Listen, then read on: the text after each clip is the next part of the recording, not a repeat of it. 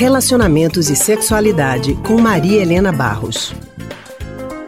Maria Helena é psicóloga e psicanalista do Centro de Pesquisa em Psicanálise e Linguagem, CPPL, e vai falar com a gente hoje sobre paquera online. Maria Helena, muito boa tarde para você.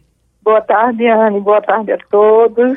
Então, Maria Helena, em tempos de aplicativos de paquera e comunicação via WhatsApp, tem gente casada ou namorando que acaba se envolvendo virtualmente com outras pessoas. Muitas vezes essas conversas incluem diálogos bem quentes e até troca de fotos íntimas, sem nunca escapar dos meios virtuais para a vida real. Queria saber de você se relacionamento pelo WhatsApp, por exemplo, também pode ser considerado uma traição. Bom, Anne, veja, essa é uma questão delicada, né? Hoje a, a, os meios de comunicação têm trazido novas formas de contato, novas formas na nossa cultura de se relacionar. Essa questão da internet, de vigiar os celulares, de ter contatos, tem sido problemático para muitos casais. Então, sempre uma busca de controlar, de ter a senha, não ter senha, quem pode ver, quem não pode ver, porque o celular permite experiências como essa que se chama de traição e relacionamentos virtuais. O casamento já tem um pacto da não traição. Então, certamente, um contato que seja virtual e permaneça no virtual se o acordo entre o casal é no sentido de que esse pacto da não traição é o que vigora, vai fazer sofrer do mesmo jeito de que uma traição real, por exemplo. Real no sentido de não ser pela internet, mas obviamente que tem algumas diferenças, não é? Porque uma relação na internet mantém uma certa distância ao mesmo tempo, você se envolve, você, bom, se prende àquela pessoa por algum motivo erótico que seja, mas você está ali tendo uma vivência, né? E gerando emoções e se emocionando a partir daquela experiência. Pode criar Agora, uma expectativa até mesmo para um encontro, né, Maria Helena? Pode, pode dar sim. O que eu acho é que hoje em dia, essa questão da traição precisa ser revista nos casais, precisa ser conversada entre os casais, porque é uma coisa que explode. Então, é uma coisa que acontece todo dia, praticamente, é uma coisa muito usual nas relações, como também o desejo é, de manter outras relações. Alguns casais têm feito pactos de, de relação aberta. Isso ainda não se instalou dentro da nossa cultura como algo fácil e tranquilo de ser vivido, absolutamente. Os casais tentam, mas também tem sofrimento, também colocam restrições. Então, eu acho que para início é preciso cada um conversar sobre essa, sobre o que é possível para você na relação, entendeu?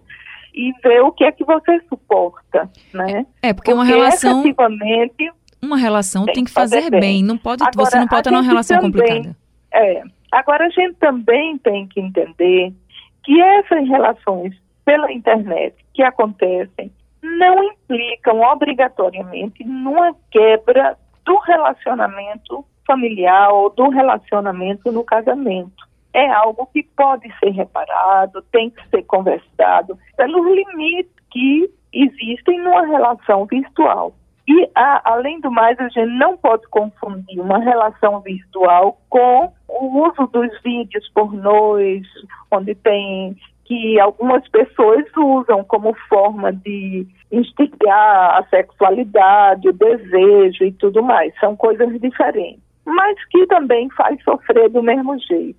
Então, Entendi. as pessoas têm que conversar bastante sobre isso. Se acontecer, tentar, de fato, ver se isso é algo fundamental, que está. É, quais são os problemas que tem no casamento, ou se teve importância fundamental para poder é, levar uma separação, entendeu? E também, Maria Helena, quando você fala da questão de ficar vendo senha, vendo o celular do outro, isso também não é muito saudável na relação, pode criar ainda outros problemas mais sérios e é, que é bom que as pessoas tenham essa consciência, né? Tem que conversar e confiar no outro. É, eu acho que sim, Anne, essa é uma questão importante, assim como eu acho, não é, que a, as pessoas têm direito a uma, uma privacidade, né? Tem certas coisas que você conversa com um amigo, com uma amiga, que mesmo que apontam para suas fantasias, que na verdade não são coisas objetivas, mas se o companheiro ou a companheira ouvir ou ver aquela conversa, vai ficar, ah, você está com alguém, você está com isso, você está com aquilo. Eu acho que se preservar disso é uma coisa importante, né? Tem coisas é, que são pessoais, são, que são próprias de cada um, e você precisa aceitar um pouco, não ter controle sobre tudo em relação ao outro.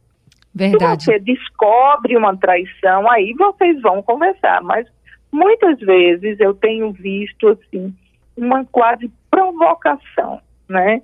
Eu quando quando atendo no meu consultório, os dizem, por que você precisa estar tá botando uma mulher no colo dele? Ou vice-versa, por que você bota um homem no colo dela? Porque isso não está posto. E são as fantasias, são os ciúmes, são as inseguranças. E às vezes você fica criando situações de traição onde efetivamente ainda nem existem. E cada é? casal deve e, manter aí as suas, os seus pactos, como você falou. Cada casal regras, sabe, né? você, né? Cada um vai dizer, olha, isso daí eu não aguento. Não venha porque isso daí eu não aguento. Aí é motivo para a gente se separar. Ok, o outro vai saber disso, né? E vai procurar né, manter esse pacto caso queira manter aquela relação. Não é verdade? É verdade, isso mesmo. Privacidade e confiança, gente, são fundamentais para uma relação são saudável. Fundamentais. Maria Helena, Exato. muito obrigada, viu? Muito obrigada por conversar com a okay, gente. E até semana que vem. Tá. Um abraço. Um abraço para você.